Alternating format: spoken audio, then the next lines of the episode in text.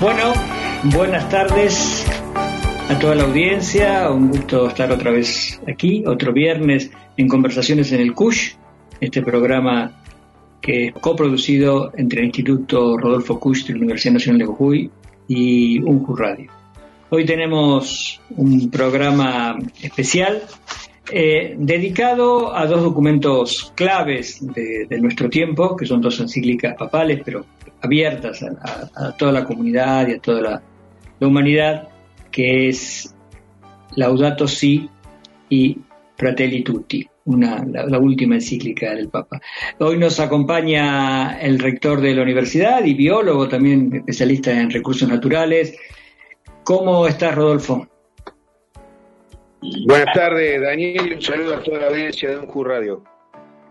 Bueno, nos acompaña también la doctora Emil Secuda, que es doctora en, teología por la UCA, cursó también la carrera de filosofía en la Universidad de Buenos Aires, tiene un MBA en, la UCES y es eh, profesora e investigadora de varias universidades, entre ellas la Universidad Católica Argentina, la Universidad de Buenos Aires y la Universidad Nacional Arturo Jaureche, además es profesora en universidades del exterior, participa, dirige eh, el grupo de trabajo internacional de Claxo sobre teología ética y política y participa del programa de la OIT El futuro del trabajo. Y su último libro es para leer a Francisco, Teología ética y política. Y así que te saludamos y te damos las gracias de estar aquí, Emilce. ¿Cómo estás? ¿Qué tal? ¿Cómo tal Daniel? ¿Qué tal Rodolfo? ¿Qué tal Enrique? Y también un saludo a toda la audiencia y muchas gracias por invitarme. Es un poco raro hablar con una teóloga, eso, esto, debe ser una experiencia para vos común que te lo digan. Normalmente eh, hablamos de teólogos y, pensamos en un sacerdote, en un, en un religioso. ¿Cómo es que te decidiste, Milce, por la teología y cómo es llevar la teología?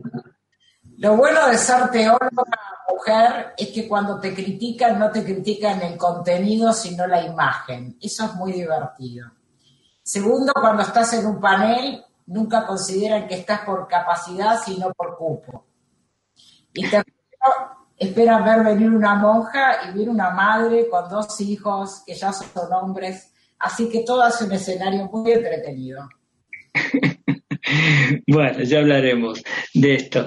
Y también nos acompaña, que también le agradecemos, la diferencia está esta tarde aquí con, nosotros, el doctor Enrique del Percio, que es doctor en filosofía jurídica, especialista en sociología de las instituciones, es abogado, pero bueno, luego después este, fue derivando hacia la filosofía, eh, es, profesor de epistemología, en distintas universidades, la Universidad de Buenos Aires, la Universidad Nacional de, Rosario, en, la UTREF, eh, profesor invitado a universidades del exterior. Su último libro es, lleva por título Ineludible Fraternidad, Poder, Conflicto y Deseo. Y actualmente, entre otras cosas, es rector de la Universidad de San Isidro. Eh, ¿Cómo estás, Enrique? ¿Qué tal, Daniel? ¿Cómo estás vos? Hola, Emilce. Hola, Rodolfo. Qué gusto reencontrarlos, saludarlos y saludar también a todos los amigos y amigas de la radio de la Universidad Nacional de Jujuy. Eh, Enrique, hace unos poquitos días, dos o tres, eh, el Papa Francisco dirigió una, carta manuscrita a Monseñor Ojea, que es el obispo de San Isidro y el presidente de la Conferencia Episcopal Argentina, que, voy a leer, es muy breve. Dice, querido hermano, se refiere a Monseñor Ojea, sé que la Universidad de San Isidro el próximo 27 hará la inauguración del Instituto Juan Carlos Escanone. La noticia me alegra, es un reconocimiento a un maestro y pensador que ha influido mucho en la filosofía latinoamericana. Te ruego hagas llegar mi saludo al señor rector Enrique del Percio y a la comunidad universitaria por este gesto y mi gratitud. Estaré espiritualmente presente con mi oración y mi pedido de que recen por mí, que Jesús te bendiga, la Virgen Santa te cuide, fraternalmente, Francisco. ¿Cómo recibiste este, esta mención del Papa en una, en una carta, no es común este, para el común de los mortales que, que esto suceda. Bueno, por un lado con gran alegría, pero al mismo tiempo también como un llamado a, a, renovar el compromiso y como una gran responsabilidad. Básicamente nos impactó mucho como comunidad eh, la frase donde habla de la importancia del reconocimiento de Juan Carlos Escanone como un maestro de la filosofía latinoamericana. Y esto tiene una relevancia muy grande por dos cuestiones.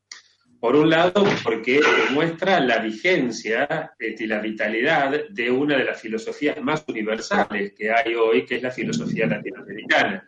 Frente al agotamiento de la filosofía étnica blanca, que es la que prevalece en el extremo occidental de Asia, esa parte generalmente llamada Europa, y frente a ese agotamiento surgen otras filosofías mucho más vitales y mucho con vocación de universalidad, como la latinoamericana, y además el reconocimiento de Scanone como una de las figuras centrales de la filosofía latinoamericana para nosotros es motivo, por cierto, como te decía, de, profunda alegría, ¿no?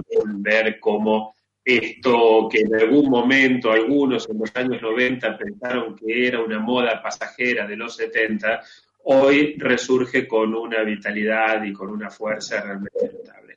Y esto que plantea el Papa es un testimonio de esta fuerza, de esta vigencia. después del golpe de 1976, eh, Rodolfo Kusch, organizamos este, este, programa de conversaciones en el Kusch, en el Instituto Kusch, eh, fue despedido de la Universidad Nacional de Salta, donde estaba trabajando, donde dirigía un instituto, y, y en esa situación, bueno, se fue a vivir a Maimará, y Juan Carlos Escanone, el que hacía referencia al Papa y que lleva, ahora se está creando el instituto que lleva su nombre, dirigía el programa de investigación filosófica de la sabiduría del pueblo argentino como lugar hermenéutico para una teoría de la filosofía de la religión. Y uno de los investigadores de ese, de ese programa justamente era Rodolfo Kusch, o sea, eh, dirigido por, por Escanone, y Kusch era uno de sus integrantes, eh, con un encuentro muy importante en 1980 eh, en París, que lamentablemente, bueno, Busher no pudo participar personalmente, obviamente, porque falleció en, 1979, pero sí sus trabajos y su propuesta fueron discutidos allá. Contanos un poco tu relación con, con y así nos vamos este, acercándonos a, las cuestiones de, de las encíclicas, Emilce tú has tenido una relación firme con él. Sí, tuve el honor de trabajar los últimos años eh, con él. Y bueno, quizás fueron los años más lindos para él porque su amigo estaba como papa en Roma y además eh, no era simplemente un argentino como papa, ¿no? Era alguien estaba impulsando a nivel internacional todo lo que fue el pensamiento latinoamericano, una parte del pensamiento latinoamericano, que es la versión argentina, como la llamaba Escanón, en la corriente argentina de la teología de la liberación. Eh, eso creo que para él fue fantástico. Eh, para mí fue un honor acompañarlo. Hemos viajado durante más de cinco años sin parar, llegábamos un día y el día siguiente salíamos y cuento una anécdota que me parece que ilustra bastante, que no es filosófica ni teológica, pero que habla muy bien de Cachito. Habíamos hecho un viaje a China, eh, que incluso Enrique nos acompañó, y eso fue algo muy importante para, para Juan Carlos, porque era la primera vez que luego de la revolución en China, el partido aprobaba que en una universidad se hablara de teología. Y fue el mismo año que luego el Vaticano también. Hay, tres movidas. Una fue esta, que fuimos con el grupo de trabajo Claxon, y era un viaje muy largo, muy largo, desde mucho, más de 24 horas. Y yo estaba muy preocupada porque era una persona de más de 80 años y para mí era como mi papá y yo lo cuidaba todo el tiempo. Y estaba muy preocupada de que pasara algo. Terminó ese viaje, llegamos a Buenos Aires y al día siguiente teníamos que salir para Brasil. Entonces yo no quería que hiciéramos el viaje porque tenía miedo que a él le pasara algo. Y lo que pasó es que a mí me dio un ataque de estrés en Brasil y quien empujó mi silla de ruedas para internarme fue Escanón. Así que era la mentalidad que tenía Juan Carlos y además una persona con mucho humor. Yo disfruté mucho viajar con él, nunca se cansaba, le gustaba salir a la noche, me golpeaba la puerta del cuarto y decía, bueno, ¿y a dónde vamos hoy? Yo muchas veces viajaba con alguno de mis hijos, así que fue muy amigo de la familia también. Era una persona con mucho humor, eh, era una persona grande, pero tenía un feeling con los jóvenes, le encantaba estar con los jóvenes. Hacíamos reuniones con los jóvenes acá en casa, de restaurantes, de las que también participaba Enrique. Así que son las anécdotas eh, diferentes que puedo contar de, de Juan Carlos Escanone, que no son las más habituales. Hace cinco años el Papa sorprendió al mundo con una, con una encíclica eh, con, un, con un foco en cuestiones ambientales y lo sorprendió primero porque no es un tema tan frecuente en los documentos de la Iglesia. Se estaba en ese momento había unas discusiones internacionales sobre cómo encaminar los problemas del cambio climático.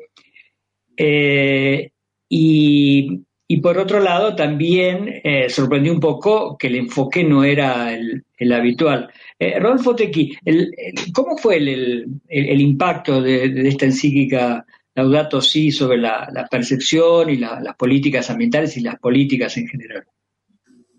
Sí, eh, una, una característica que tuvo la encíclica, una característica de Laudato Si, es la verdad que eh, en muchos ámbitos académicos fue tomado verdaderamente como si fuera un trabajo académico, por, las características, por la forma de abordar el tema de la relación entre la humanidad y la naturaleza, la definición de casa común, del planeta como casa común, pero la verdad que en esa encíclica el Papa utiliza gran, gran, una gran proporción de eh, sentencias este, con, un profundo sentido científico y académico, digamos. Así que este, todavía creo que falta mucho camino por, por, recorrer, por trabajar con esa encíclica, pero bueno, es interesante cómo en muchas otras ocasiones eso no ocurrió, digamos, pero cómo Laudato Si este, ha, calado en forma importante en ámbitos académicos, un texto que se discute en ámbitos académicos.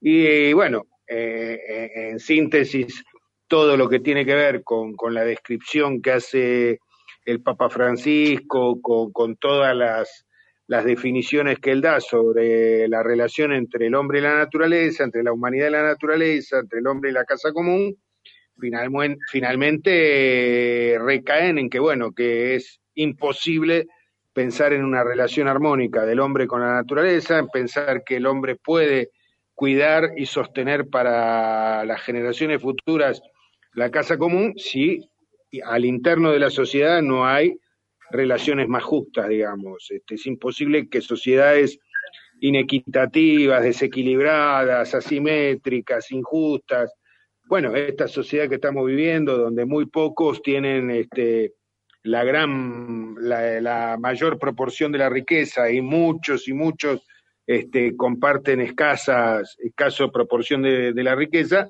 este, que esa, esa sociedad tenga una relación armónica con la naturaleza, eso es imposible. Y de algún modo, este, esta encíclica nueva, Fratelli Tutti, eh, todos hermanos, bueno, avanza sobre eso, sobre cómo se construye este, una sociedad más fraterna, una sociedad más igualitaria, una sociedad más equitativa, y aborda todos esos problemas. Por eso este, el, mismo, el mismo Francisco lo dice, esto tiene mucha relación con Laudato Si, esta, esta, este mensaje que, que doy, eh, que todos somos hermanos, tiene que ver con, es una continuación, digamos, de alguna manera, además de todo lo que él dice, bueno, la inspiración en, San Francisco, este, la, inspiración en, bueno, eh, un mensaje muy ecuménico, la relación con otras religiones, en fin, tiene puntos en común que son características identitarias, además, del pensamiento de Francisco. Pero bueno, estrictamente respondiendo a lo que vos me preguntás, Daniel, una característica que a nosotros en la academia nos llamó mucho la atención es cómo Laudato Si se transformó en un, en un texto que se discute en los ámbitos académicos, digamos, bueno, por la profundidad que tiene, más allá de los aspectos religiosos, más allá de todos esos aspectos, la profundidad que tiene este, los conceptos científicos y académicos que, que silvanan en ese, en ese texto, ¿no? Eh, Emilce, ¿qué, es una encíclica? ¿Qué, qué valor tiene este, para la Iglesia y, eh, ¿qué, de novedad y qué de no novedad tiene este tipo de encíclicas como el Laudato Si o Fratelli Tutti? Una carta es justamente una carta que hacen los pontífices. Algunas cartas, la mayoría, son cartas internas, son cartas para los fieles, son cartas para los católicos. Pero las encíclicas sociales, la primera, la Rerum Novarum, a fines del siglo Es la primera carta escrita para todo el mundo, no solamente para los fieles, no solamente para los creyentes. Entonces, las encíclicas sociales tienen esa particularidad. La Laudato Si y la encíclica última, el Tutti, son ambas encíclicas sociales y todas las encíclicas sociales tienen un tema en común, que es la cuestión obrera. O sea, es una encíclica social, pero se ocupan específicamente dentro de los temas sociales, que son muchos, del trabajo. Por lo tanto, todos los temas que abordan siempre son en función de la dignidad humana de la persona, del trabajador. Aún la Laudato Si. Esto es importante porque mucha gente ve a la encíclica Laudato Si como una encíclica ambiental, en realidad habla de una crisis ecológica con dos caras, ambiental y social, porque el centro siempre es el trabajador, hoy desempleado, descartado. Y, la, y, Fratelli Tutti también. Y uno diría, bueno, pero no habla de los trabajadores. Bueno, habla de la política como camino para garantizar la dignidad humana no reconocida en los trabajadores hoy desempleados. Entonces me parece que es importante tener en cuenta cuál es el centro de un discurso de una encíclica social. Eh, Enrique, eh, vos ves eh, esas mismas diferencias y qué diferencias ves entre estas dos encíclicas que estamos hablando con, las otras encíclicas o con, la, con el anterior discurso que tenía la Iglesia. ¿Qué, ¿Qué novedad hay? Bueno, yo lo que noto es, por un lado, una continuidad como dice Milce, la continuidad está dada por la temática y por cierto que después hay una adaptación también a cada época y a cada circunstancia, desde la Rerum Novarum hasta ahora se va, se va adaptando. Em, en el caso particular de Francisco, eh, quizás, eh, a ver, eh, por un lado, entre las dos encíclicas lo que hay claramente es la continuidad que está dada incluso hasta por el mismo título. Estamos hablando siempre de dos obras de Francisco el Santo, que justamente es eh, de donde podría haber surgido una modernidad distinta a la modernidad que después se impone, que es la modernidad anglosajona. La modernidad norte, que era el modelo que en ese momento estaría planteando el otro Francisco, implicaba, en primer lugar, reconciliarse con el trabajo. No nos olvidemos que cuando hablaba San Francisco, el trabajo era visto como algo deleznable, como algo denigrante, era propio de los esclavos y de los siervos. En cambio, con Francisco la dignidad del trabajo es recuperada. Es recuperada la dignidad de la materia frente a una visión que no es cristiana, que encuentra sus raíces, no me voy a meter a hablar de esto acá delante de Milce, que conoce esto mucho mejor que nosotros, pero frente a una visión de cuño griego, no cristiano, donde lo espiritual es más importante que lo material, eh, Francisco plantea en toda su dimensión la importancia de la materia.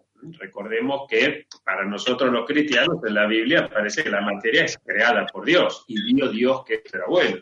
Y recordemos que para los cristianos la principal eh, cuestión ética tiene que ver con, Emil, si eh, está haciendo mucha interferencia tu, tu, micrófono. Sí. Podés, pues veo que sale justamente del punto donde sale el sonido. Ah, está, gracias.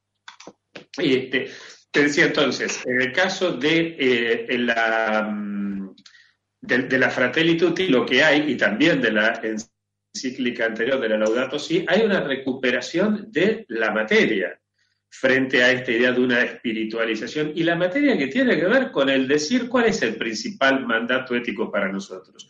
Porque tuve hambre y me diste de comer, porque tuve sed y me diste de beber, porque tuve frío y me abrigaste, es la corporalidad de lo que está en el centro. Y en ambos casos es San Francisco el, rescata que rescata esta corporalidad y es el Papa Francisco el que hoy nos está diciendo atención con esto. Atención. Y en el caso de la última encíclica de Fratelli Tutti, bueno, la relectura que él hace de, este, del pobre tipo que está caído en el camino y de quién es el prójimo y, este, y toda la parábola del buen samaritano realmente es fascinante, cómo la relee. O sea, hay una continuidad, pero al mismo tiempo hay una relectura también.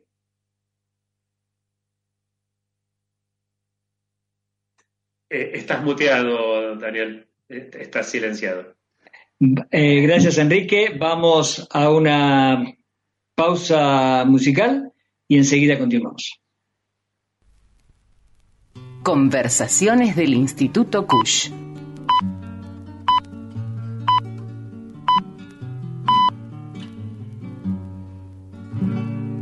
Aunque sea en latitas tus claveles, en tu ventana pintan su ilusión. No es lo mismo la vida sin placeres pequeñas alegrías una flor. Aunque sea en latitas tus claveles, en tu ventana pinta su ilusión. Tal vez nunca conozcas de otras tierras exóticos paisajes, quizás no pero en vistosa foto de almanaque, el mar con sus espumas te besó, que un ángel ha pasado a nuestro lado con rústico callado de paz.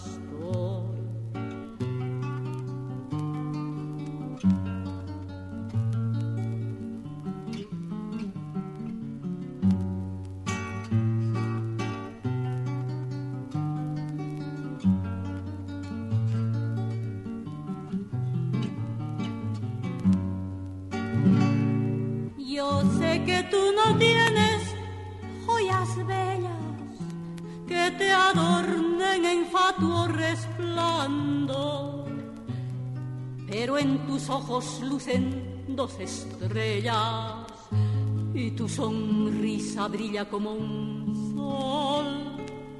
Yo sé que tú no tienes joyas bellas que te adornen en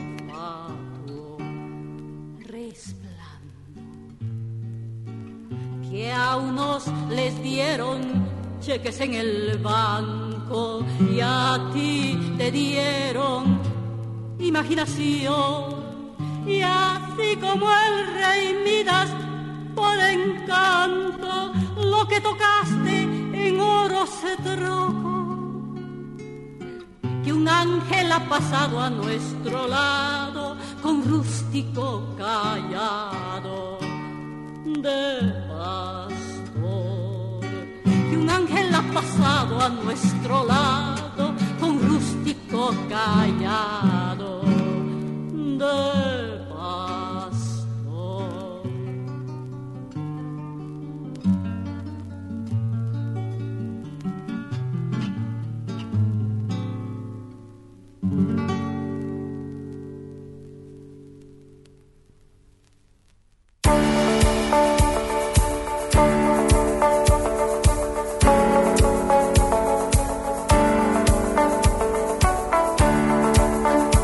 Seguimos en Conversaciones del Instituto Cush.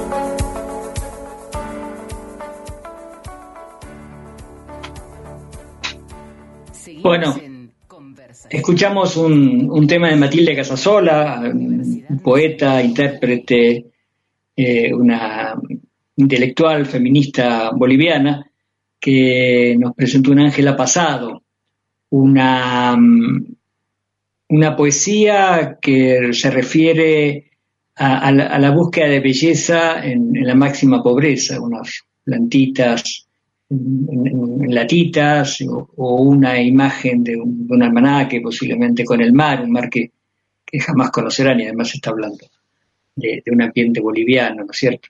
Eh, y creo que un poco a estas cuestiones se refieren estas, estos documentos, nos llaman la atención no solo las cuestiones globales, sino también a que cuando planteamos un problema de la humanidad es de todos y no siempre mm, vemos eh, los problemas que hay en la inmensa mayoría de la población de la humanidad, que es, que es pobre. Eh, este programa lo publicitamos con, una, con un flyer y en el flyer había una fotografía y varias personas me preguntaron por esa fotografía que es del fotógrafo Lucio Boschi. Eh, Lucio ha vivido muchísimos años aquí en, Jujuy y va y viene entre Mendoza, donde reside ahora, y, Jujuy. Bueno, va y viene cuando, cuando se puede, claro. Eh, entonces le pregunté a, a Lucio por esta, por esta fotografía y me respondió esto. A ver si el operador puede poner el audio. Daniel, em, esa foto la saqué hace unos 22, 25 años. No me acuerdo exactamente dónde, no tengo como un registro.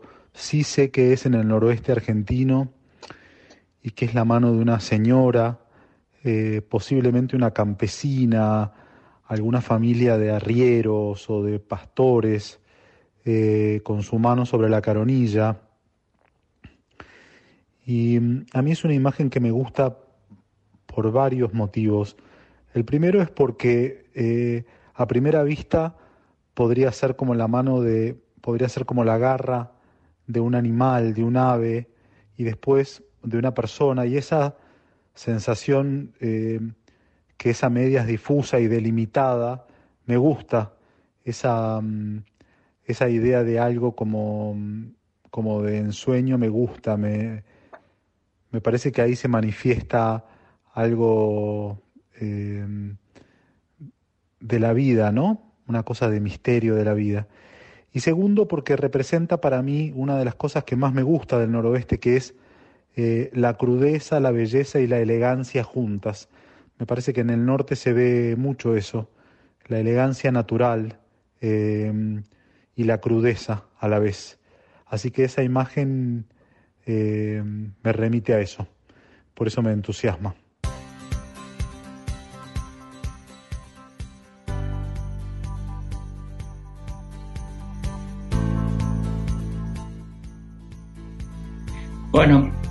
Eh, desde ya que agradecemos a Lucio el, derecho, el permiso de, reproducción y utilización de esta, imagen tan, bella en, el flyer de, publicidad de, este programa. Eh, Emilce, tratemos de profundizar un poco, porque quizás parte de nuestra audiencia no, ha leído, de nuestra audiencia no ha leído estas encíclicas. Entonces, ¿qué, ¿Qué, novedad trae eh, y qué, es lo que presenta, por ejemplo, la Laudato Si? Tendrés que encender el micrófono, Andrés.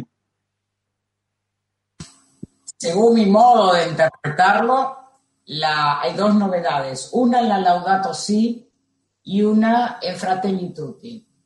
Eh, en Latinoamérica se utiliza un método, el método teológico latinoamericano, que es el ver, jugar y obrar, ¿no? Y aplicamos esto todo el tiempo para hacer el discernimiento.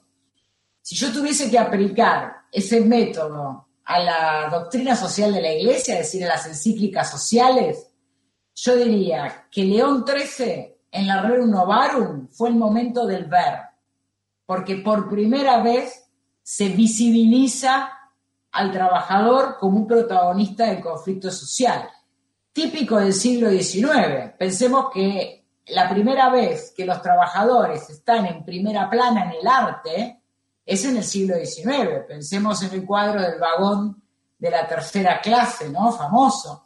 Entonces, es parte de la época lo que hace León XIII, entre otros temas de coyuntura, como bien explicó Enrique, pero es el momento del ver.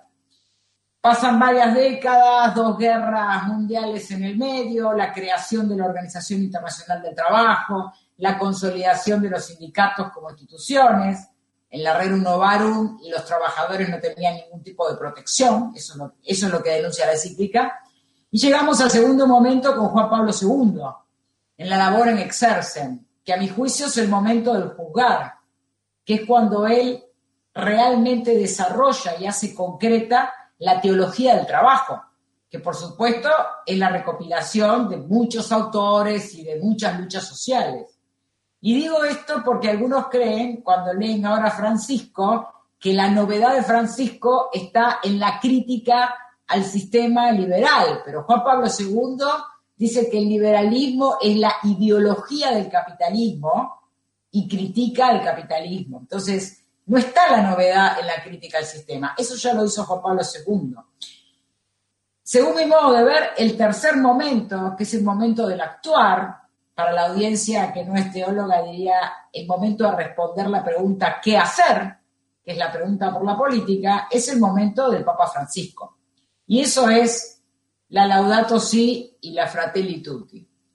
Dentro de ese qué hacer hay una novedad. En, en cuanto a Laudato Si, que él dice que ahora los explotados no son solo los trabajadores, es más, ya no son los trabajadores, porque son desempleados estructurales del sistema, por lo tanto descartados, sino que hay algo o alguien más que entra en juego, que es la que él llama la hermana madre tierra, por eso digo algo o alguien. Eso es una novedad. Y, y es la casa del trabajador. Y Juan Pablo II decía que era el puesto de trabajo del ser humano. Entonces, cuando defendemos la tierra, los recursos naturales, que el Papa no quiere que los llamemos más recursos, estamos defendiendo, en palabra de Juan Pablo II, el puesto de trabajo, no solamente por la explotación de los recursos, sino por la apropiación absoluta de los bienes que fueron creados. Entonces acá hay dos conceptos muy fuertes en contra del sistema, con fundamento teológico, en otro papa, al que no llamaban populista, que es Juan Pablo II. Y en el caso de la Fratelli me parece que es algo más que suma al Laudato Si, donde él está diciendo, y acá sí me parece que es la otra novedad que aporta esta encíclica, porque no era una novedad hablar, criticar al sistema, sino que está diciendo que la capacidad para llevar a cabo la transformación está en los de abajo y que la política como nueva forma política está en los movimientos populares. No está ni en la alta academia ni en la inteligencia partidaria. Eso es una bomba. Esa es mi forma de ver.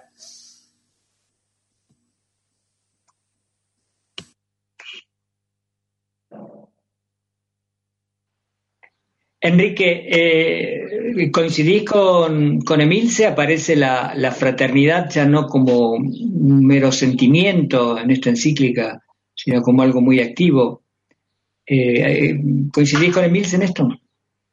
Mira, yo la verdad no soy especialista en doctrina social de la Iglesia, con lo cual eso no me animo a decir cuál es la novedad, porque para eso tendría que haber estudiado. Como Emil se estudió, confío en que si ella lo dice debe ser así. No es el tema mío de estudio. Sí, este, lo que veo es, como decía antes, pero sí, no soy un estudioso, soy simplemente un lector.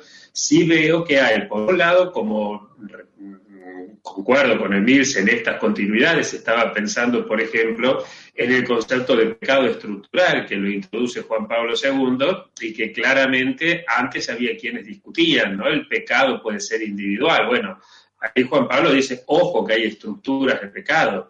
Eh, y en este sentido hay una continuidad con esto. Ahora, con respecto a la fraternidad, no me voy a meter si es novedoso, si no es novedoso. Lo que hay es un giro interesantísimo y una vuelta casi chestertoniana, diría, con respecto a la forma en que generalmente se entiende eh, la ética eh, una, a ver, en la forma en que mi tía Eduvique se entiende la ética. La ética como cosa de ser buenitos, ¿no? Ese buenismo propio de la ética, que es un buenismo ingenuo, porque nunca te explica por qué hay que ser bueno, hay que ser bueno porque sí, porque es bueno ser bueno y este tipo de estupideces. En el caso de, la última encíclica queda claro que esto no es así. O sea, cuando el buen samaritano este, va a ayudar al tipo que está al lado del camino, lo va a ayudar porque él se realiza, él se constituye a partir de ayudar al otro. Es decir, no lo hace, no, no va el buen samaritano a ayudar al otro porque lo por porque hay que hacerlo. Y acá entonces quisiera señalar dos cosas que me parecen muy importantes. Este, una tiene que ver con que Margaret Thatcher hace, usaba mucho esta misma figura del buen samaritano. Claro que ella lo que solía decir era, que hay que tener plata porque el, el héroe de la parábola es aquel que tenía plata, que podía darle alojamiento, con lo cual de lo que se trata es de promover al empresario. ¿no? Este, la vuelta que le da Francisco es genial en esto. Lo que él dice es, miren, no importa a qué te dediques, lo que importa es que no pases al lado del camino sin mirar al otro, porque no te realizas vos. Eh, quiero brevemente, en un minuto, contar algo que me pasó ayer y que me parece que es interesantísimo, que es una parábola de la parábola.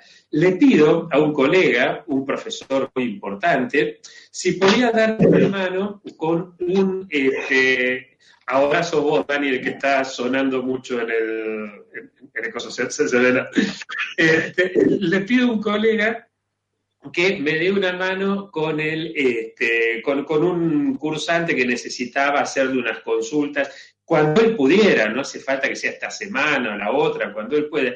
Y me dice, no, no puedo atenderlo porque estoy ocupado, porque tengo que estudiar mucho y si no me distraigo y, no me voy a poder concentrar en mis estudios. Y esto me lo dice ayer y me molestó mucho porque este muchacho realmente necesitaba su auxilio, su consejo.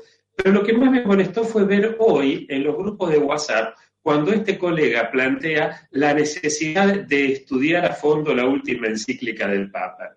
Y yo decía, el que pasa por al lado del tipo que está tirado porque los ladrones lo, dejaron ahí, primero pasa por al lado un sacerdote que estaba muy preocupado por su misión de culto, pero después pasa por al lado un levita que estaba muy ocupado porque tenía que ir a estudiar. Entonces esto me pareció una parábola dentro de la parábola. El profe que deja tirado al alumno sin darle respuesta porque tiene que ir a estudiar. ¿Y qué es lo que va a estudiar? Un papa que habla de una parábola donde un levita deja a un tipo tirado porque tiene que ir a estudiar. Me pareció que si no fuera porque es de verdad y por lo tanto estoy indignado, sería o para un cuento o para un chiste. bueno, es, un poco tremendo lo que estás contando. Y justamente me da pie para pedirle a, nuestro rector, a Rodolfo Tequi, que haga una reflexión sobre el valor político de la fraternidad en, esta circunstancia y sobre todo en, la universidad, ¿no es cierto? Porque cómo, cómo, cómo se vive y, y cómo se obra a partir de, la, de, este valor que de los tres valores de la Revolución Francesa siempre se dice que es el más olvidado, el, parece ser que se resuelve con buenismo, pero es el más olvidado. Sí, bueno, eh, Enrique acaba de dar un ejemplo, digamos, de, algo que sucede en un ámbito académico, digamos, pero en esta última encíclica, Todos somos hermanos, una, cosa que, es muy interesante es que eh, más allá, digamos, de resaltar la importancia de, que todos actuemos en consecuencia, considerándonos hermanos, considerando al prójimo, eh, Francisco hace una descripción de todos los fenómenos que eh, en la sociedad actúan tratando de evitar que nos comportemos como hermanos.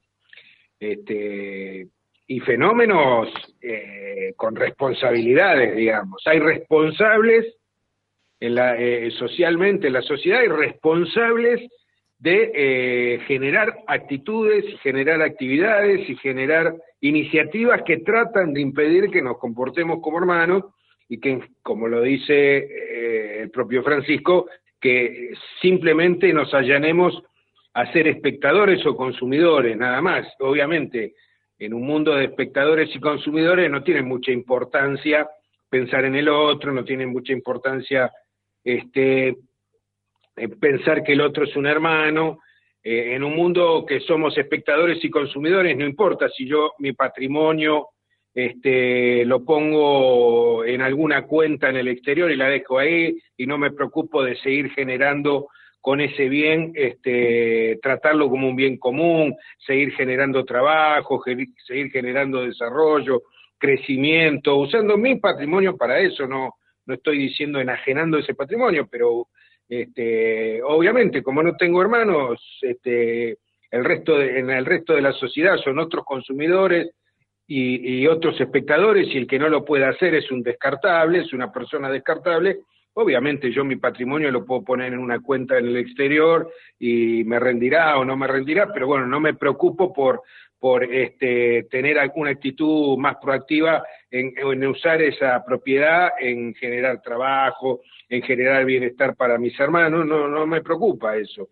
Entonces, me parece interesante este, cómo, cómo este, Francisco habla de eso. Y particularmente, obviamente, eh, en el tema universitario también hay una hay una, una consecuencia de estas cosas, de, de considerar primero que nada, obviamente, principalmente a las alumnas, a los alumnos de una universidad, considerarlo justamente en ese sentido, hermanos, que, que están en una actitud importante y que necesitan permanentemente que estemos en contacto con ellos, ayudándolos a generar este conocimiento, a generar este, valores que tienen que ver con estas cosas de la fraternidad, este, eh, no, no simplemente eh, darles conocimientos y que después los usen para lo que mejor les parece, sino además no solo darles los conocimientos, sino además incentivarlos a que esos conocimientos se utilicen en beneficio eh, del resto de la sociedad, del resto de la comunidad, particularmente en las universidades públicas argentinas. Este, las universidades son sostenidas por toda la comunidad, por toda la sociedad con su esfuerzo. Así que, como siempre le recordamos a nuestros graduados, a nuestras graduadas en los actos de colación, eh, tienen un primer deber que es devolverle a esos hermanos que facilitaron sus estudios sosteniendo la universidad pública, devolverle ese esfuerzo que hicieron pero ahora este, como profesionales universitarios, como técnicos universitarios, devolverle eso. Así que sí, hay obviamente un, correlato, digamos, porque, eh, repito e, este concepto, digamos, es, una, es un texto que eh, identifica muy claramente todas aquellas actitudes y todos aquellos fenómenos que activamente y, y con, con, toda la intención tratan de que este, no nos comportemos como hermanos, no nos comportemos solidariamente entre nosotros. Hay una, no es, no es solamente que, que la sociedad, sus miembros no son solidarios, hay, hay este, intención en algunos, en algunos miembros de la sociedad y en algunos sectores, este, hay una intención de que no nos comportemos como hermanos y simplemente este, seamos espectadores de la realidad seamos consumidores y bueno, y el que no puede, el que no puede ser consumidor y espectador es, es, una persona absolutamente descartable, ¿no? Este, e, eso me parece que tiene un profundo sentido y además seguramente Enrique, Emilce lo podrán este, incluso desarrollar o comentar mejor que yo, este, claramente eh, se mete en un tema de absoluta actualidad eh, la encíclica cuando habla de las diferencias que hay entre el populismo y lo popular, ¿no? Lo populista y lo popular. Claramente, este, cuando se trata de mezclar esas cosas de populismo y popular, ahí Francisco también explica claramente cuáles son las diferencias y cómo se trata de desvalorizar palabras importantes como justicia, libertad, democracia, usarlas y banalizarlas para que pierdan su valor, digamos, porque esas palabras igualdad, fraternidad, democracia, este, son, son palabras que bien usadas justamente eh, ayudan a una sociedad más equitativa, más equilibrada. Si las banalizamos, obviamente esas palabras pierden un sentido que no deberían perder. Gracias, eh, Rodolfo. A ver, eh, Milce o Enrique, ¿quién recoge el guante para el, tema este de, de, populismo y popular? Ahí vamos a tener una discusión con Emilce, así que yo prefiero que empiece Emilce, después sigo yo o al revés. Emilce define un poco más que yo al populismo. Una, una discusión que tiene una larga data.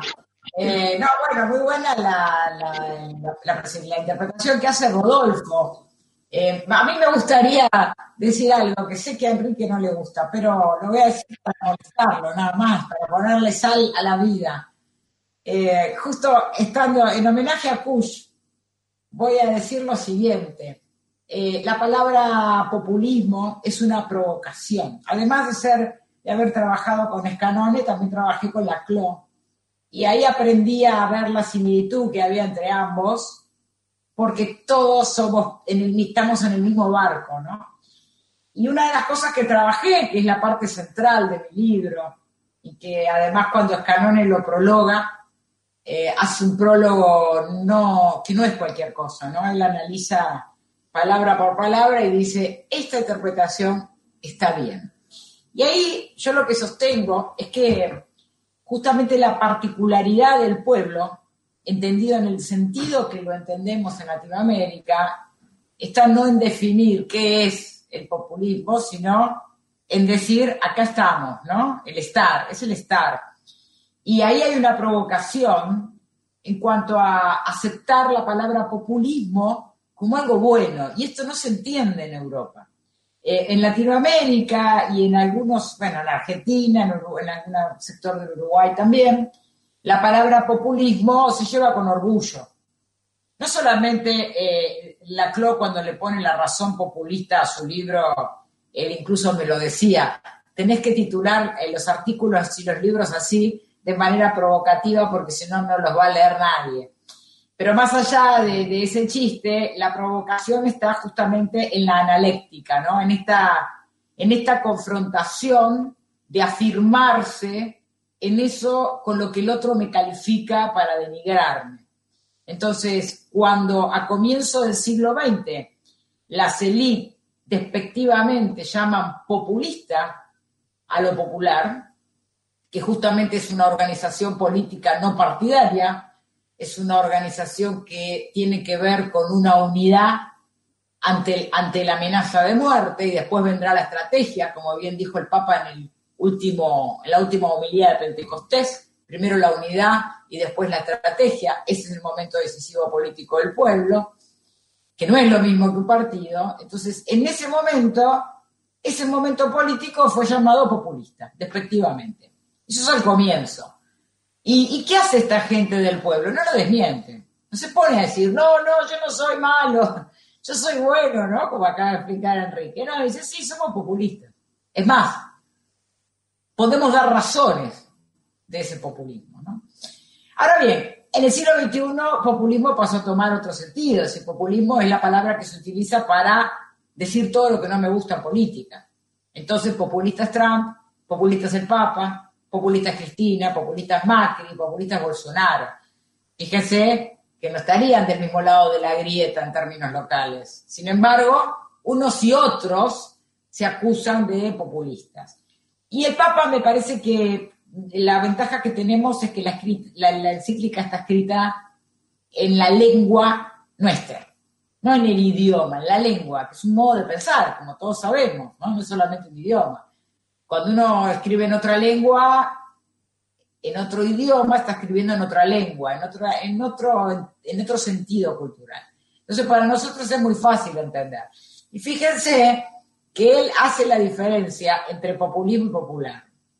Él dice, se llama populismo, como bien describió Rodolfo, ah, de una manera despectiva y por eso se entiende la demagogia, eh, el, subir prometiendo eh, satisfacer la demanda del pueblo y luego se hace otra cosa, ¿no?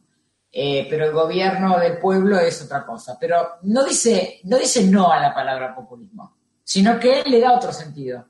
Yo creo que él recoge ese estar, esa afirmación que hacen los pueblos nuestros, lo mismo que cuando le dicen negro, ¿no? Y dice, sí, soy negro, ¿y qué? O sea, no, se esfuerza en decir, sería la solución dialéctica, ¿cuál sería?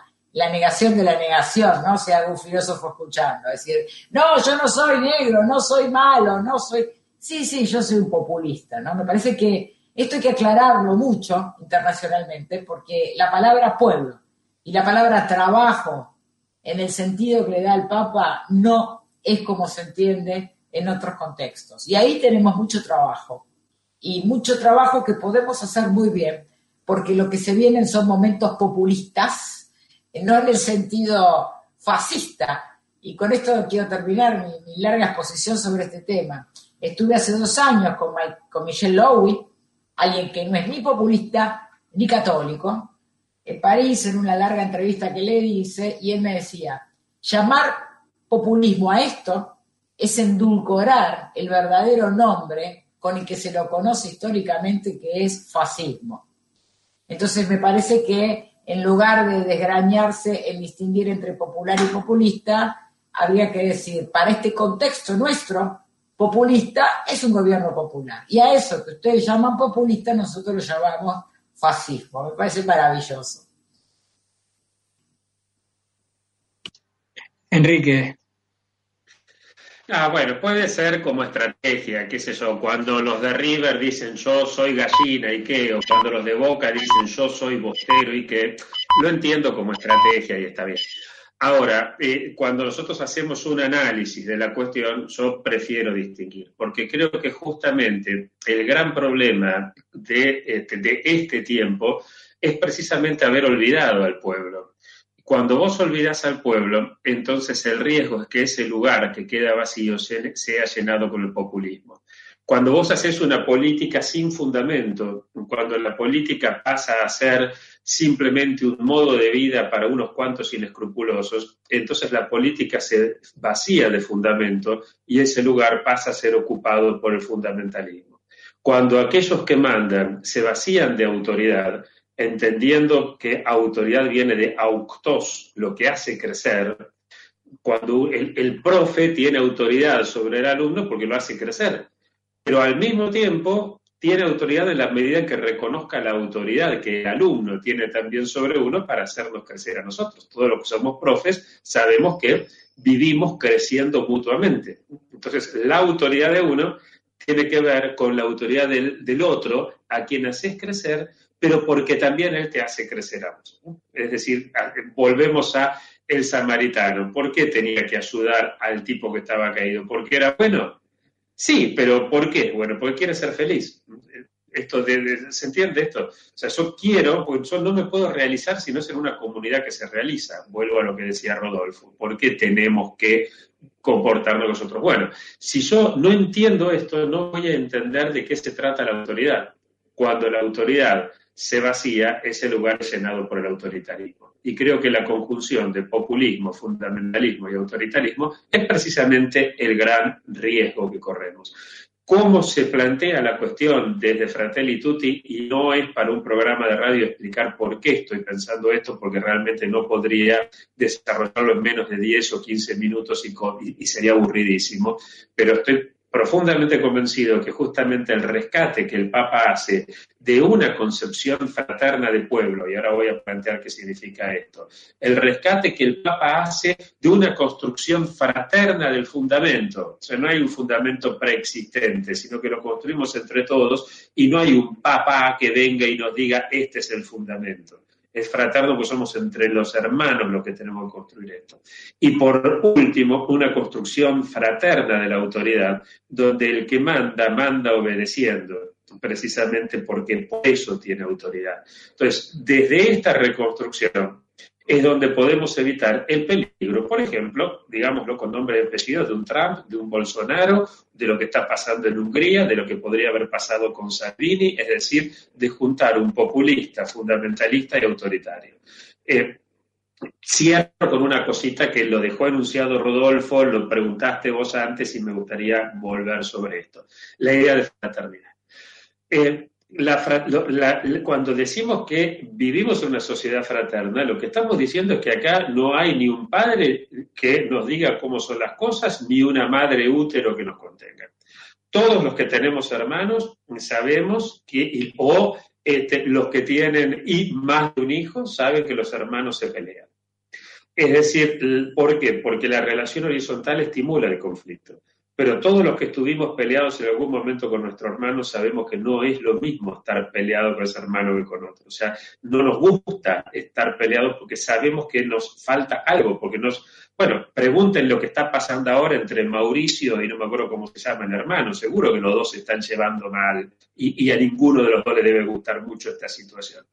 Por eso el Papa va a plantear, por eso el Papa va a plantear que la unidad es superior al conflicto el Papa no va a decir la unidad acaba con el conflicto, el Papa no va a decir como somos todos hermanos no hay conflicto, porque eso sería gravísimo. Si pensamos como somos todos hermanos no hay conflicto, además de negar la realidad, eso solamente lo puede decir alguien que nunca haya tenido hermanos ni haya visto cómo se llevan los hermanos. Lo que, lo que el Papa nos está diciendo es, ojo, si nosotros pensamos a la sociedad como una sociedad donde solamente hay conflicto, nos equivocamos no se puede vivir en una sociedad donde permanentemente todos se estén peleando.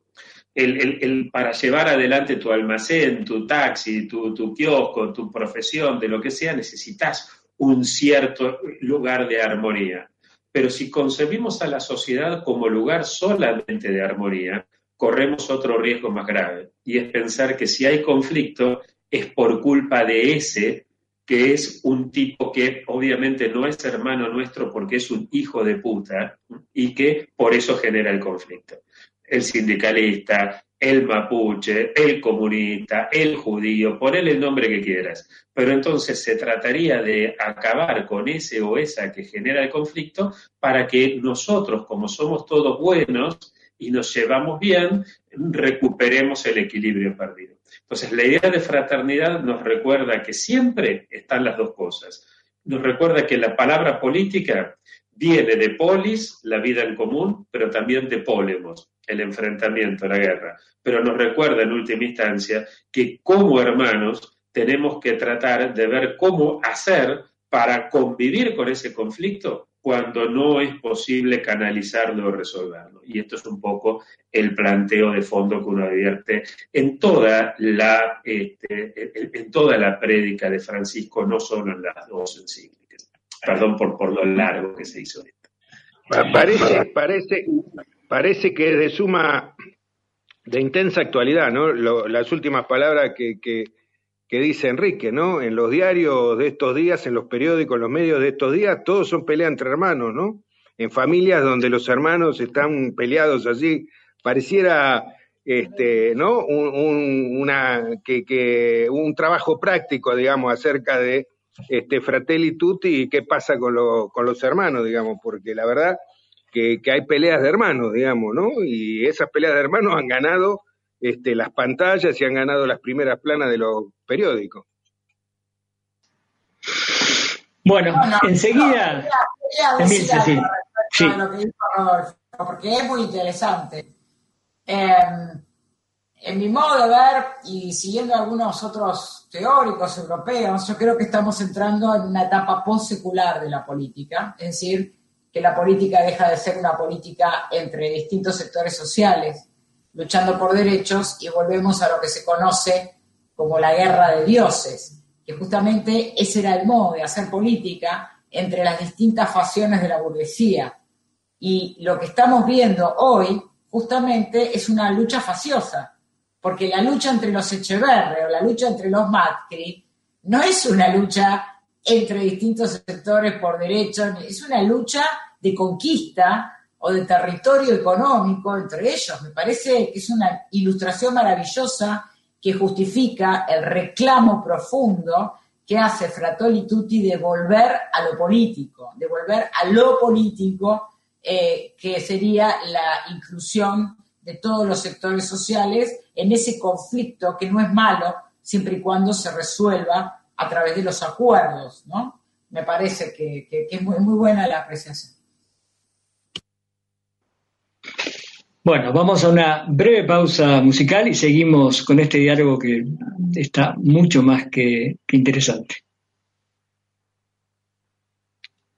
Conversaciones del Instituto para Cush. poder sobrevivir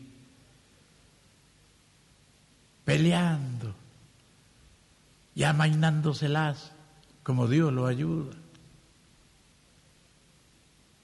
Esta chacarera que hicimos con Manuel, Manuel dice en su estribillo, nadie sabe que tiene hijos, que por sus hijitos llora y que por esos zorritos a los que tienen les roba. Dice que el zorro cuando ve una sola gallina en el gallinero no la roba, le da pena, pobrecito. Pero cuando hay muchas ya se anima a darle un tarascón.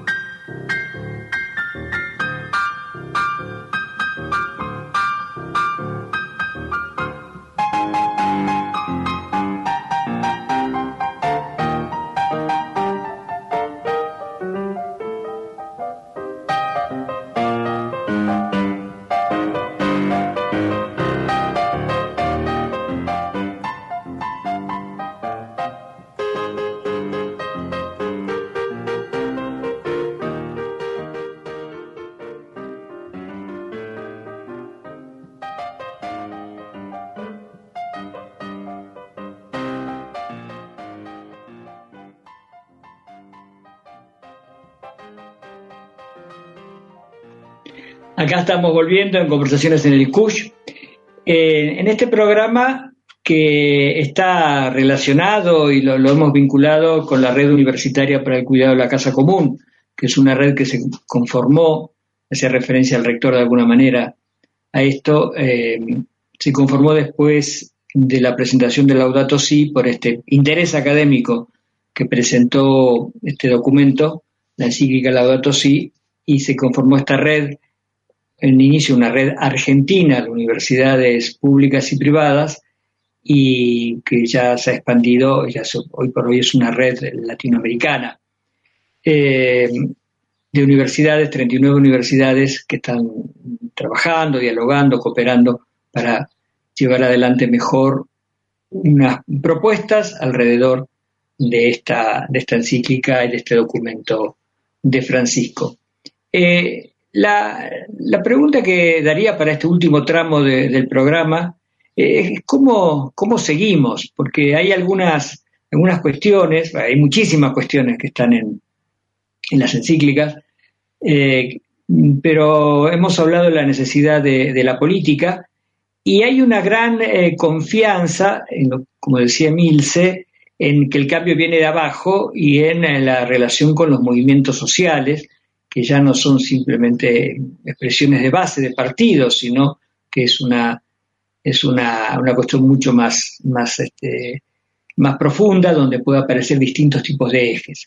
Eh, no sé quién quiere tomar la, la, palabra, pero por ejemplo mañana hay una reunión de los movimientos sociales, una reunión virtual, de movimientos sociales con el Vaticano, ¿no es cierto? Siguen, eh, ha habido varias estas reuniones, una muy importante relativamente cerca de, nosotros aquí en Jujuy, en Santa Cruz de la Sierra.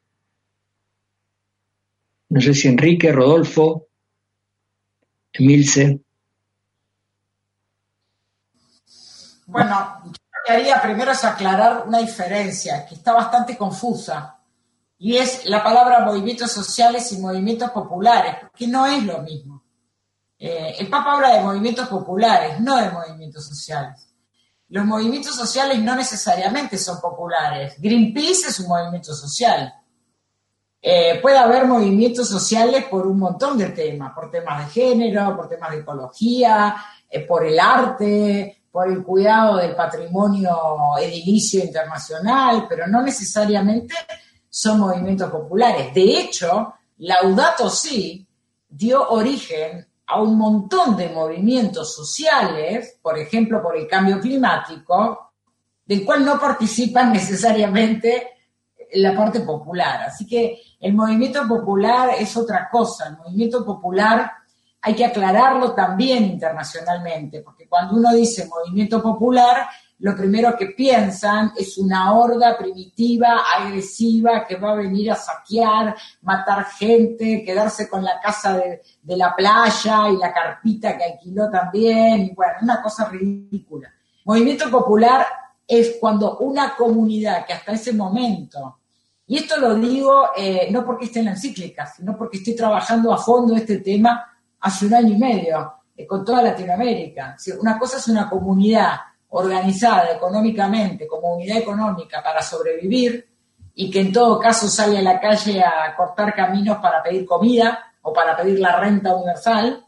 Y otra cosa es cuando esa comunidad organizada económicamente, en un momento decisivo, el momento de lo político, el momento del pueblo, pasa a organizarse políticamente. En ese momento tenemos un movimiento popular. Es decir, el movimiento popular no es una cosa amorfa, el movimiento popular es una nueva forma de lo político, una nueva forma de lo político, donde una comunidad se organiza para reclamar derechos sociales, no solamente para reclamar comida como el piso más bajo. Por eso el Papa diferencia entre la renta universal, que aparece como una dádiva caritativa de los que se llevaron todo, bueno, y ahora le damos el 1%, a ir un salario digno a cambio de un trabajo. En el primer caso es una obra de caridad, en el peor de los sentidos. En el segundo es político. Entonces, ese es el movimiento popular del que está hablando, una organizada políticamente, no, no eh, reclamando y agrediendo. Quizás para nosotros, para toda esta audiencia y para los argentinos y para toda Latinoamérica, no estoy segura ya, sea claro, pero esto no es nada claro en el resto del mundo y el Papa no escribe para los argentinos, escribe para todo el mundo. Entonces ahí me parece que también podríamos colaborar aclarando esto.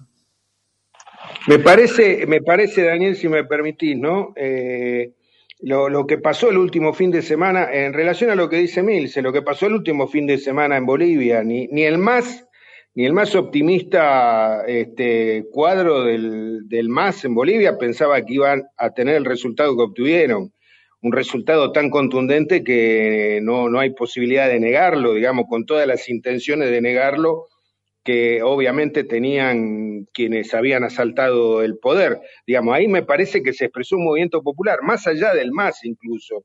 Me parece que se, en Bolivia se expresó un movimiento popular que, quiere marcar un rumbo, digamos. Después seguramente veremos cómo avanza ese proceso, digamos, pero me parece que, que un, un, resultado tan, tan contundente en Bolivia marca que hay una voluntad este, y un movimiento popular eh, que, que, marca un rumbo de la democracia y un rumbo por donde debería, donde ellos creen que, que se discute la política, se discuten los derechos y se discute el, desarrollo y el crecimiento del pueblo boliviano, digamos. Este, realmente eh, uno tiene contactos, obviamente, con, muchos hermanos bolivianos, este, hermanas bolivianas, y bueno, la verdad que ni, ni el más optimista pensaba que ese iba a ser el resultado, y creo que ahí los expresó es realmente en Bolivia un movimiento popular que nadie, ni los más acérrimos enemigos, pudieron negar su presencia como, como Almagro el, eh, desde la OEA o el gobierno de Estados Unidos, digamos, no había forma. era como que hubo una voluntad y un movimiento popular que quería expresar claramente un rumbo y, se expresó, ¿no? El caso boliviano realmente es interesantísimo en ese sentido. Enrique, esta diferencia entre los movimientos populares que también señala Emilce y esta, conjunción en, un día, por ejemplo, el domingo pasado en Bolivia, ¿cómo la ves? Sí, no, coincido en esto, sí, coincido plenamente con, con Emilce, eh, porque además aquí hay dos cositas que quisiera comentar. Una la plantea el Papa justamente en su alocución a los movimientos populares y es la importancia de la organización. Este, en el movimiento social puede haber un reclamo puntual, puede no haber ningún tipo de organización, en cambio el movimiento popular requiere y es fundamental para esto la organización. Otro pensador nuestro decía la organización vence el tiempo. Y ese pensador justamente también fue líder. Y aquí aparece otro tema muy importante, y es la importancia del liderazgo. Este, en líneas generales, el europeo medio suele tenerle miedo a la palabra líder porque no piensa en Gandhi, piensa en Hitler. Y es lógico, si yo pensara en Hitler también tendría miedo, pero ahí entonces aparece eh, un tema que es crucial en la última encíclica y que, si bien no lo usa con estas palabras, es eh, uno de los temas medulares de la teología de Scanone, que es la conversión a la víctima no es la conversión de la víctima, no se trata de convertir a el indígena, es convertirse a la víctima. Tampoco implica convertirse en la víctima, sino que es otra cosa, implica un pensar desde la víctima. Entonces, cuando vos encontrás un liderazgo que piensa desde la víctima, podés encontrar precisamente un Gandhi, por ejemplo.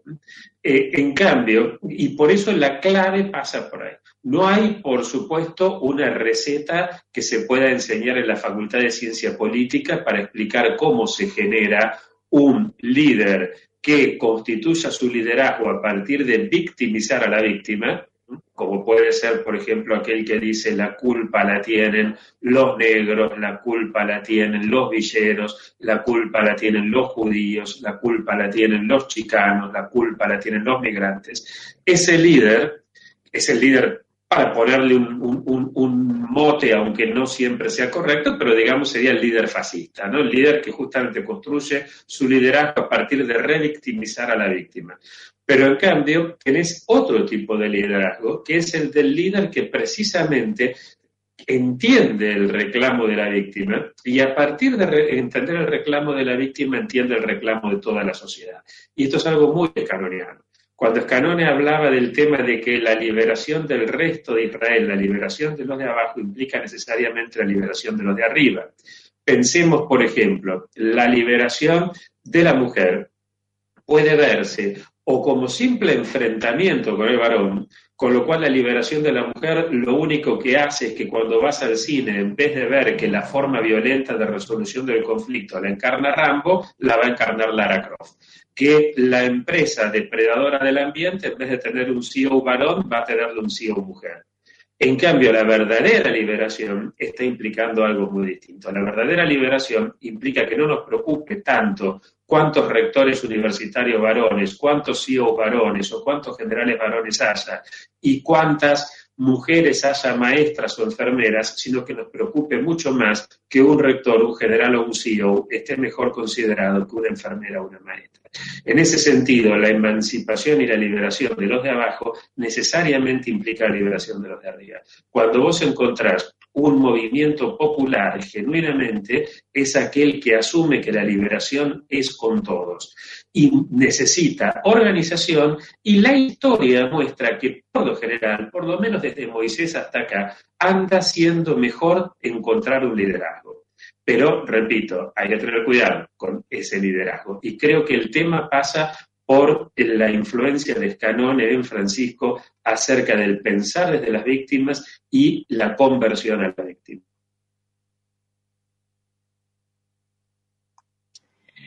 Muchas gracias. Eh, quiero leer algunos mensajes que han estado llegando eh, en, este tiempo. Eh, Alejandro Novoa dice que qué interesante.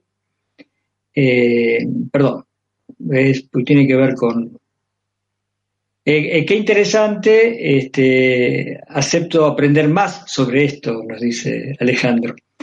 Eh, Carlos Custer nos dice excelente nivel de debate, muy buenas intervenciones del rector Tequi, de Emil Secuda y del rector del Persia. Lalo Torres nos dice increíble propuesta, tienen estos encuentros compañeros y Walter Barrios, muy interesante el programa y nos manda un abrazo. Mario Vilca, un filósofo, profesor aquí también en la universidad, señala horizonte de valores que orientan las jóvenes generaciones, descentramiento del yo a nosotros, de la conciencia a las corporalidades, de la contemplación a lo político, cercanos al pensar de Kush y Kushen. Eh, Alejandro Novoa dice, le mm, pregunto a Emil Secuda sobre los movimientos populares, si se proponen reclamar o conquistar nuevos derechos, se pregunta. Y Adriana González Burgos dice, con referencia al pueblo, aparte de la connotación sociológica y a veces económica que tiene el término, cabe pensar que también y ante todo es un símbolo. Como tal, él cierra el concepto, bueno, y ahí se corta un poco la, el, texto de, Adriana. Eh, Emil C., eh, si querés este, responder un poquito a Alejandro, creo que ya lo hablaste, pero por ahí podrías reafirmar. Muy sintético, por supuesto que es son nuevas conquistas porque el escenario de las relaciones de productivas cambió.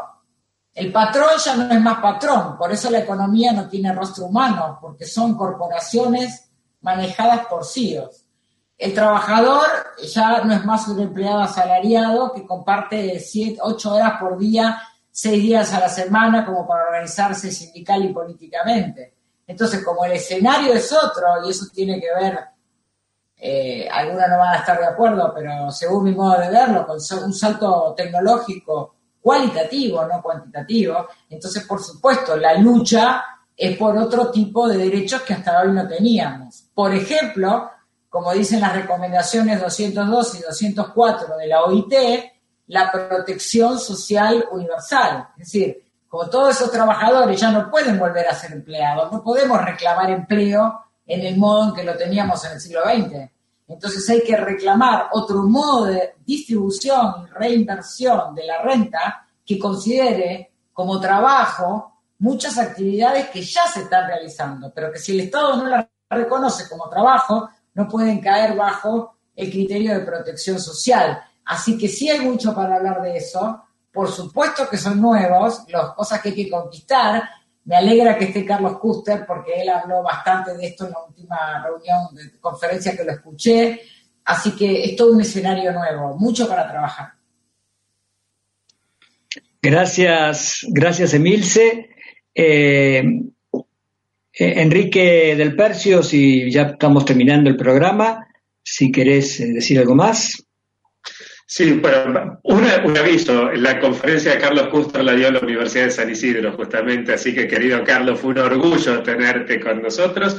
Eh, comentar que, bueno, estamos creando la Universidad de San Isidro, el Instituto Escanone, Emil Secuda justamente es una de las, de, las miembros, se dice una de las miembros, ¿no? Porque miembra me parece un espanto, no, no, me gusta eso, así que te diré una de, de las miembros del, este, del Instituto, del Consejo Académico del Instituto, donde tenemos gente como Enrique Dussel, como, fin, eh, realmente muy, muy Pero quería comentar, aprovechando que está aquí Emilce, que es una de las más caracterizadas este, personalidades del Instituto Escanone, y que está Rodolfo y Daniel, que son la conducción del Instituto CUSH, que justamente entre Escanone y CUSH había un vínculo muy, muy fuerte. Cuando vos arrancaste con esto, me acordé de un libro que justo estoy leyendo y de paso paso el aviso, que son Estar con lo Sagrado, conversaciones entre Kush y Escanone, que saca un querido amigo, que sería el Fresia, y acá pongo la foto de los dos, porque creo que vale la pena que pensemos, Rodo, Daniel, que pensemos en eh, tareas conjuntas, en continuar nosotros la labor que nuestros maestros, Cushi y Escanone, empezaron. Entonces, en ese sentido, creo que también este programa, ya que estamos dos del Escanone y dos del Cush, está bueno como para que sea además este, poner en movimiento la pelota para que sigamos jugando este partido si es que ustedes están de acuerdo. Señor rector, Rodolfo Tequi. No, simplemente, Daniel, aceptar el desafío que, plantea Enrique, el rector de la Universidad de San Isidro, de, trabajar juntos, de, tener algunas iniciativas conjuntas y aprovechar este, la oportunidad para hacerle llegar un abrazo fraternal, ya que estamos hablando de la encíclica, tanto a Emilce como a Enrique, y agradecerles mucho la disposición que han tenido para dedicarle hoy un rato a poder conversar sobre estos temas tan trascendentes en la radio de la Universidad Nacional de Jujuy. Bueno, ahora soy yo el que agradezco a todos ustedes, a la audiencia, a quienes nos han seguido por la radio y quienes nos han seguido por los medios electrónicos, por, por la web, por, por Facebook. Eh, este programa se transmite todos los viernes hasta esta hora, después del mediodía, después del almuerzo. Así que los esperamos contar a, al rector del Percio, a Emil Secuda en, próximos programas y nos despedimos con un poco de música y una vez más eh, agradecer la contribución de todos ustedes.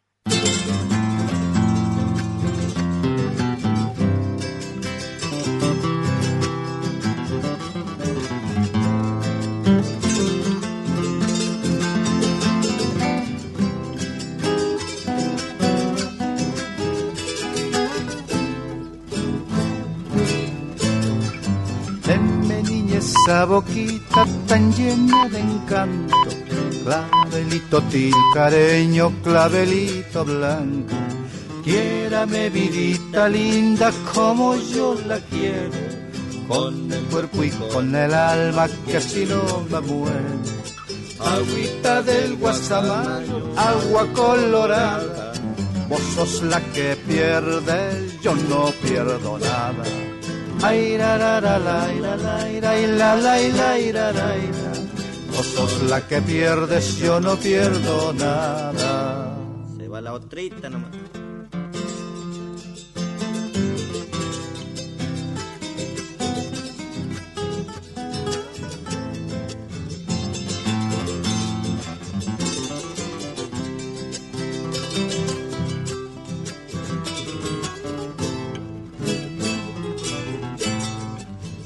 Échame una miradita con tus lindos ojos, clavelito tilcareño, clavelito rojo, vientito del cerro negro, dígale a mi amada, no hay cariño como el mío, mi flor de tilcar. Agüita del guasamayo, agua colorada, vos sos la que pierdes, yo no pierdo nada Ay, la, la, la, la, y la, la, y la, y la, la, y la, y la, la, y la. Vos sos la que pierdes, yo no pierdo nada.